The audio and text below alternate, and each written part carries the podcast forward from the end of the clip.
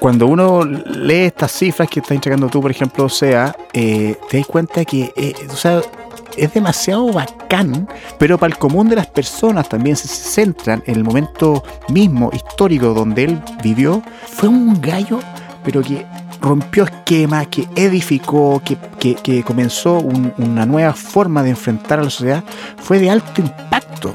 Aparte que obviamente era el Hijo de Dios, aparte de sus milagros, aparte de eso. Él como, él como, como persona, como, como, como elemento sociológico, fue una máquina para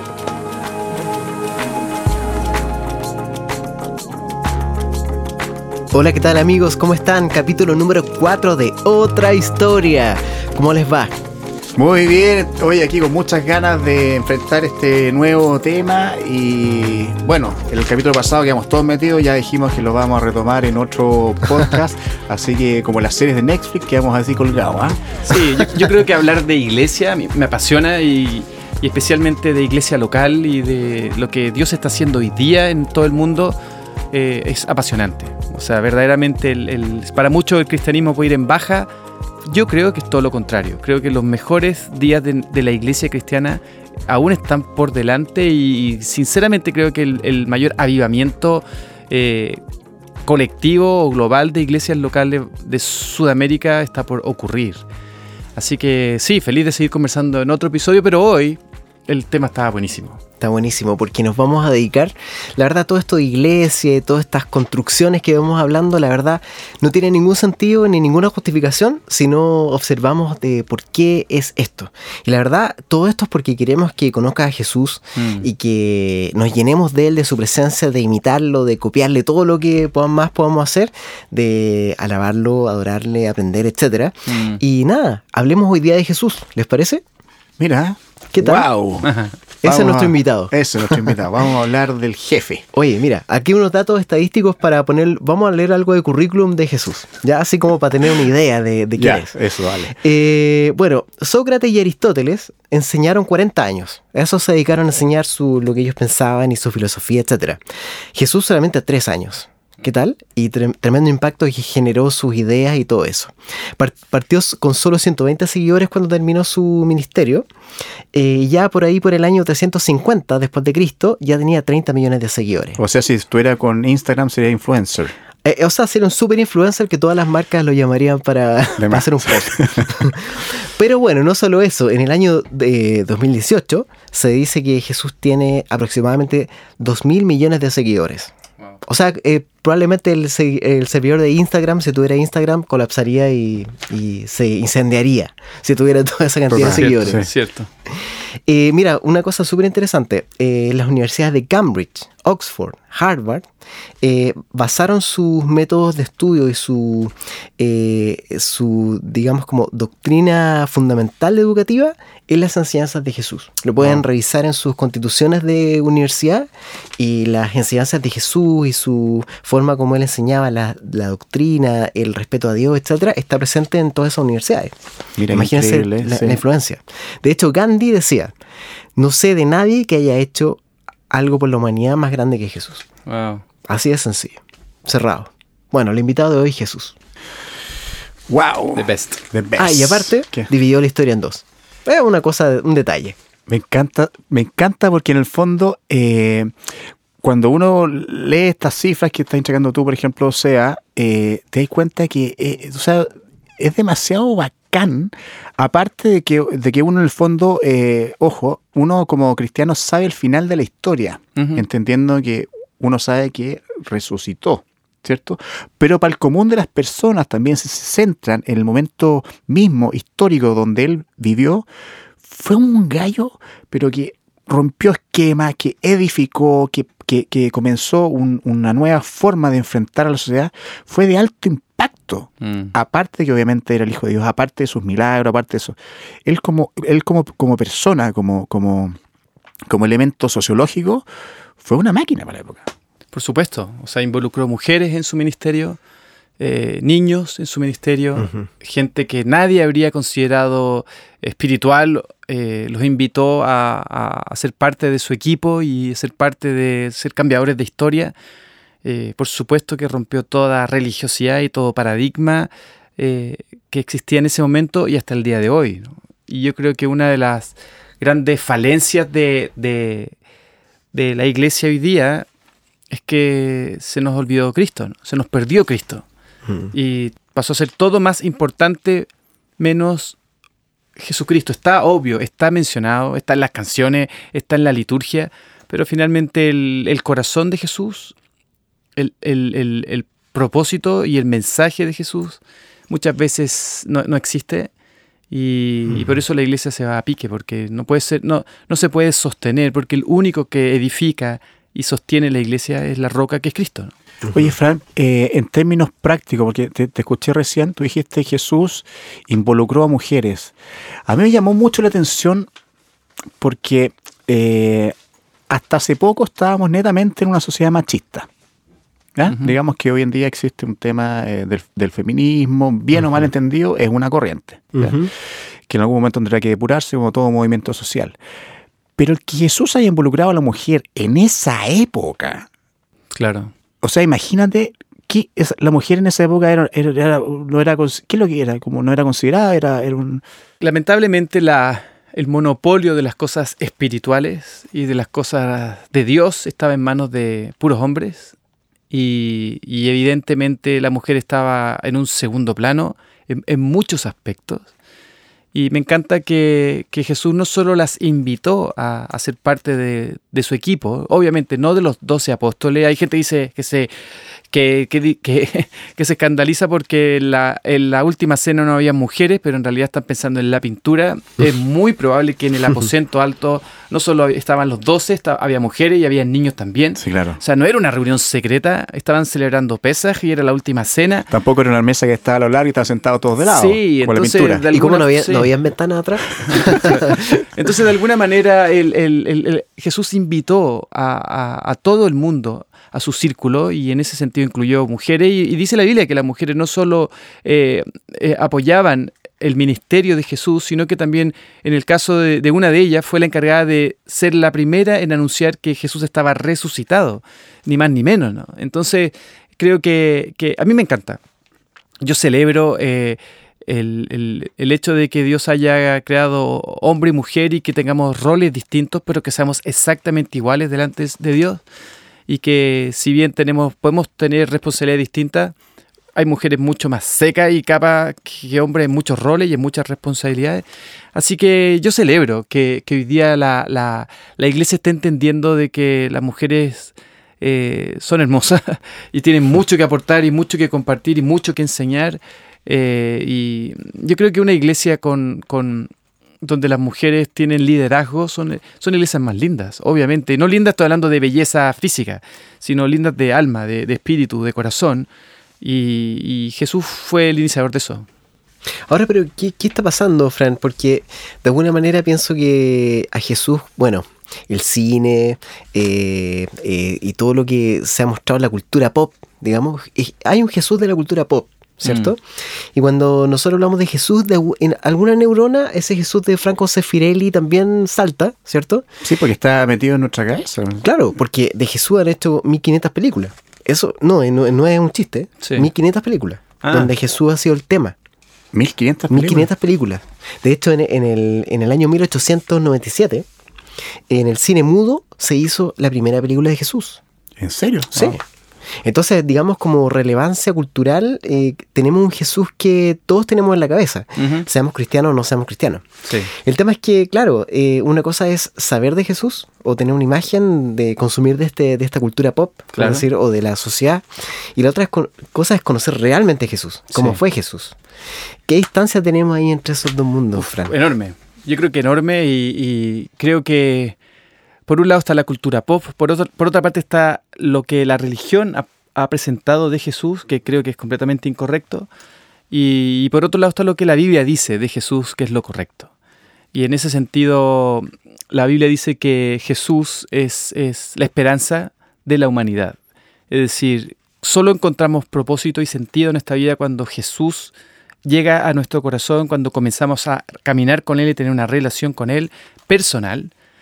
Y, lamentablemente la, religión eh, ha monopolizado la figura de, Jesús cuando en realidad Jesús jamás fundó una religión, jamás llegó a la tierra para decir, ok, yo voy a fundar el cristianismo, digámoslo así. A, a pesar que le tenían la sucursal construida. O sea, e- era como llegar y sentarlo. Sí, pero lamentablemente, lamentablemente mucha gente asocia a Jesús con el cristianismo eh, nominal, cuando en realidad Jesús vino a, te- a- a la tierra a morir por nuestros pecados, a resucitar para darnos victorias sobre la muerte y para tener una relación con nosotros. Entonces la gente asocia a Jesús con una religión y yo digo, no, Jesús no es una religión, Jesús es una persona que está viva, su Espíritu Santo está vivo, deseando tener una relación con nosotros. Y, y- y en ese sentido creo que la, la, la gran, el gran error ha sido que la gente no entiende. La gente afuera no entiende a este Jesús clavado en la cruz, que resucitó, no tiene ni idea por qué resucitó, no tiene ni idea por qué murió también. Y, y creo que la iglesia tiene un rol súper importante de compartir las buenas nuevas o el evangelio de la mejor manera, de tal forma que la gente entienda que Jesús quiere tener una relación personal con cada individuo de la tierra. Y, no, no, no, no, es su, no, es su plan ser parte de una religión.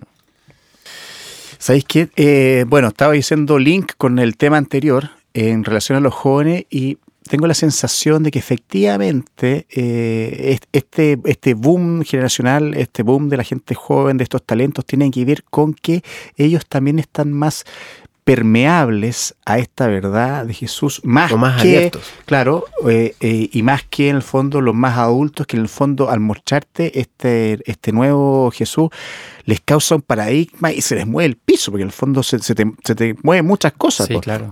Se, se te quita la cosa de que, oye, yo si estoy inventando, si cu- cumplo con tal cosa, me voy a ir al cielo. Es que es más bla, bla. fácil. De alguna forma es más fácil y difícil a la vez. Es más fácil que te digan, ok, Edu, ¿quieres ser parte de esto? ¿Quieres irte al cielo? Haz esto, esto, esto, esto, esto, esto, y no hagas esto, esto, esto, esto, esto. ¿Ok? Y, y listo, lo intentamos, pero al final no lo, podemos, no lo logramos, nos frustramos y terminamos culposos. Y entramos en, una, en un círculo de culpa enorme porque no puedo dar el estándar de lo que yo creo que Dios me pide. Cuando en realidad eh, Jesús lo único que te pide es lo que te estorba avanzar en tu vida, que son todo, todos aquellos errores, todo el pecado que se ha acumulado en tu corazón, que te separa de Dios. Y eso es lo que te pide Jesús. Dice, dame, dame eso, porque yo ya morí por eso en la cruz, yo pagué por todo eso en la cruz. Y no solo pagué por eso, sino que resucité al tercer día y estoy vivo y estoy deseando tener una relación contigo. Y si tú me haces el Señor de tu vida, Él empieza a gobernar en tu corazón y empieza a cambiar tu vida. Entonces, en otras palabras, lo que quiero tratar de decir es, no se trata de lo que yo pueda hacer para agradar a Dios y poder llegar al cielo, sino se trata de lo que Dios hizo por mí, que envió a su propio Hijo a buscarme a mí, perdido, botado, para poder llevarme al cielo. Entonces, ¿por qué yo digo que el cristianismo o lo que Jesús enseña no es religión? Porque todas las religiones intentan llegar al cielo por algo que tú puedes hacer. Y en cambio, Jesús hizo lo que nosotros no podemos hacer para llevarnos al cielo. Es distinto, la figura es completamente distinta. Es, es como que Jesús nos dijera, yo sé Edu y yo sé Seba, yo sé Frank, que ustedes no son capaces de dar el estándar. Sé que no pueden por sí solos llegar al cielo, sé que por sí solos no pueden sacar su vida adelante. Por eso, por eso yo morí en la cruz. Por eso yo resucité. Por eso estoy vivo.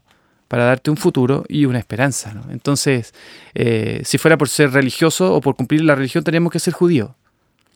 Porque la única religión que Jesús eh, celebró o cumplió fue la religión judía. Porque él hizo, cumplió la fiesta judía, él hizo Pesaj, él hizo, cumplía Shabbat y, y todas las cosas religiosas judías las cumplió. Si fuera por cumplir una religión, todos tendríamos que andar con kippah y ser ju- judíos. Pero ese nunca fue el plan de Dios. El plan de Dios fue tener una relación personal contigo y conmigo. Wow. O sea, es, es bien heavy cuando, cuando las cosas las empiezas a ver de, de esa manera y ya no es eh, esta serie de requerimientos que es una cosa pesada, que en el fondo tienes que luchar, lidiar con ello y esforzarte humanamente para dotar, poner toda tu concentración, toda tu mente para que eso funcione, eh, versus que eh, al parecer, el, el- por lo que estamos hablando, la, el foco es eh, que en el fondo Jesús hace gran parte de la pega. O sea, Más bien hace ya- toda la pega. Es decir, es, es, es Él viviendo en nosotros. Pablo lo dijo así, súper bien, el apóstol Pablo. Con Jesús estoy juntamente crucificado, ya no vivo yo, sino que Él vive en mí. Y lo que ahora estoy viviendo en el cuerpo, lo vivo en la fe del Hijo de Dios, el cual me amó y se entregó por mí. Es decir, es Jesús el que transforma nuestra vida. Es Él el que cuenta otra historia en nosotros. No es que nosotros empezamos a ir a X o Z iglesia y, ah, nuestra vida cambió, sino que Él es el que transforma, Él es el que cambia, Él es el que verdaderamente puede eh, sacarnos de nuestra ruina o de nuestra tragedia, de nuestro fracaso. Él, él es el que perdona nuestros pecados, fue Él el que los llevó a la cruz. Él, él, él conoció nuestro dolor, Él conoció nuestra soledad, Él conoció nuestra amargura y por eso Él puede hacer lo que solo Él puede hacer en nosotros. Así que cuando, cuando una persona viene a Cristo, dice la Biblia, nueva criatura es, las cosas viejas pasan y aquí todas son hechas nuevas.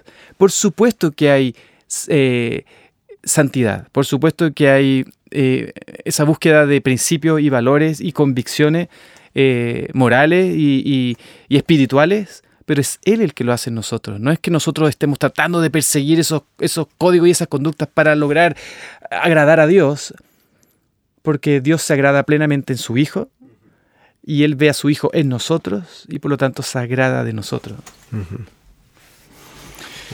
Esa visión es, maravillosa y es la que creo que, hoy se está tratando de transmitir y la que, la que llevan los, jóvenes, ¿ah? porque y el que te liberen de la culpa, el que te liberen de la, de la, necesidad de, como dice Fran, de hacer cosas y de entender que efectivamente por nosotros nada. Es más, mira, uno podría decir incluso eh, es un gran regalo que decirle, déjale tus cargas, tus mm. problemas, tus aflicciones, tus deudas, tu lo que sea, déjalo en Dios. Ese es el llamado, entiendo, ¿no? Sí, aprender a confiar en Él, aprender a descansar tenemos, tenemos demasiado asociado nuestra identidad con lo que hacemos y no con lo que somos. Y entonces eso, eso a la religión le encanta ser. El verbo favorito de la religión es haz, ¿cierto? O no hagas. Cuando en realidad el verbo favorito de Dios es eres, o sea, ser, eres. Tú eres antes de lo que haces. Entonces, no, no, pero nosotros andamos por la vía, bueno, yo soy esto, yo soy ingeniero, yo soy doctor, yo soy pastor, yo soy esto, como si nuestra identidad verdaderamente estuviera ahí. Cuando nuestra identidad está en, en ser hijos de Dios, cuando aceptamos a Jesús como nuestro Señor y Salvador. Él nos da, dice la Biblia, el poder o la potestad de ser hechos hijos de Dios, cuando creemos y lo recibimos. Entonces ahí, realmente encontramos nuestra identidad. Así que no importa lo que esté haciendo en este momento, mi identidad no está en lo que hago, mi, identidad está en lo que soy. Y la Biblia dice que soy hijo de Dios porque un día le entregué mi vida a Cristo, le entregué mi corazón a Cristo y le pedí perdón por mis pecados y empecé una nueva vida. Bueno, esa es mi identidad, soy hijo de Dios. Nadie, nadie me podrá sacar ese título. Hijo de Dios. Es el título más importante que podemos llegar a tener algún día. Bueno, acá el, corazón también eh, juega un rol clave. De alguna manera, eh, tú puedes como hacer todo lo que está en el guion de lo que es ser un cristiano, pero sin llegar a ser un cristiano. Sí. Y de alguna manera eh, eh, es súper importante como poner las cosas en el orden correcto, ¿verdad? partir por el corazón, en el fondo es como creer, tener esa fe profunda, esa apertura de mente. Por eso nos inspiran los jóvenes, yo creo. Porque los jóvenes sentimos que ellos sí pueden creer más fácil, porque tienen más la mente más abierta, están menos más abiertos nuevo. menos, también. Eh, en el fondo les cuesta menos tener que desinstalarse todo lo que tienen en la cabeza para poder ver mejor. Eh, y en nuestro caso, bueno, también, o sea, es como hacer ese ejercicio de fe, de decir, a, ver, voy a despejar todo lo que tengo en la cabeza y voy a tratar de concentrarme en conectarme eh, con esta relación, de que Dios llene ese corazón, tu, tu, tu mente, y que te cambie el corazón, en el fondo. Y que desde ahí empieza a fluir todo el resto, ¿no? Yo creo que también tiene que ver con que, que esa generación es más relacional y, nosotros crecimos con más pautas y con más estructura y quizás nuestros padres todavía más aún. Entonces, claro, en, ese aspecto la institución y la religiosidad como que calzaba en una generación y hoy día los jóvenes se, resisten a algo así, pero yo creo que, bueno, si no se trata de andar eh, de revolucionario por la vida y sin normas y sin leyes y con un libertinaje total. Yo no, no creo que esa es la, la, solución. La solución es descubrir que somos seres humanos libres cuando conocemos la verdad. Jesús dijo, conoceréis la verdad y la verdad os hará libres. Así ver- yo, yo creo 100% que la libertad está en una sana y correcta relación con Cristo, que está en- en que Él viva en nosotros y nosotros podemos reflejarlo a Él. Yo creo que ahí está la verdadera libertad. Y es en esa libertad yo, donde yo decido esto me conviene o esto no me conviene. Esto me edifica o esto no me edifica. Esto realmente va a hacer bien a, a- a mi corazón o a mi mente o a mi vida o esto no lo va a hacer. Y ahí cada uno, cada uno toma la decisión de qué hacer con su vida. Si agradar a Dios o, o- o no. Si seguir los pasos de Cristo o no. Si tomar la causa de Cristo y llevarla hasta el último rincón o no. Cada uno es el, el- el que decide eso. Se nos ha ido el tiempo, chicos. No, ¿En ¿de serio? nuevo? Sí, de nuevo. Es que bueno, está, Oye, han está estado bueno, buenos estos está temas. bueno oye. el tema. Yo, estaba, yo, yo ni hablé porque estaba así. Atento. Pero bueno, nos, nos queda tema para un siguiente podcast. Entonces eh, terminamos este juntar, capítulo sí. 4. Lamentablemente. Oh, buenísimo. Estuvo muy, muy, muy, muy bueno. Antes de terminar, solamente quisiera decir una, una cosa que lo, lo voy a enganchar con lo que dijo eh, Fran. Tú sabes que yo eh, aluciné eh, hace un par de fines de semana cuando predicó una mujer en Áncora. ¿Te gustó, Me digamos? encantó porque Mm. en el fondo, uno, verla, verla em- em- empoderada, y no quiero parece- parecer ni, ni, ni que es algo raro, pero fue maravilloso, con una claridad, es una capa, en ese momento la que, la que habló, creo que es bióloga, tiene un, un- eh, eh, Es postuló un doctora Nobel. en física cuántica. Bueno, imagínate, doc- doctora en física cuántica. Entonces, las cosas que nos entregó, eh, la, la visión, fue maravillosa. Eso era solamente, me encantó ver una mujer provocando en Áncora. ¿Por qué no? ¿Por qué no? Obvio. Claro, obvio. Otra historia. Es que yo creo que lo lindo es eso, ¿no? Ver cómo Jesús va orando con una persona y sentarte a ver cómo florece eso desde una persona. Mm. Y que puede ser a través de una prédica o cantando una canción o en un podcast como este. Sí, También. Que esperamos que también sal- salga algo de eso, ¿no? Exactamente. ¿Cierto? Sí, totalmente. Bueno amigos, eh, comuníquense con nosotros, búsquenos en las redes sociales ahí, Iglesia Áncora, o si no también pueden ir el día domingo, si están en Santiago de Chile. Eh, nos juntamos en Sala Gente a las 18 horas y están todos invitados. Eso. ¿Algún saludo de final? No, pues muchas gracias por escucharnos, que tengan un lindo día eh, y que Dios los bendiga. Un gran abrazo. Dios los bendiga también. Chao.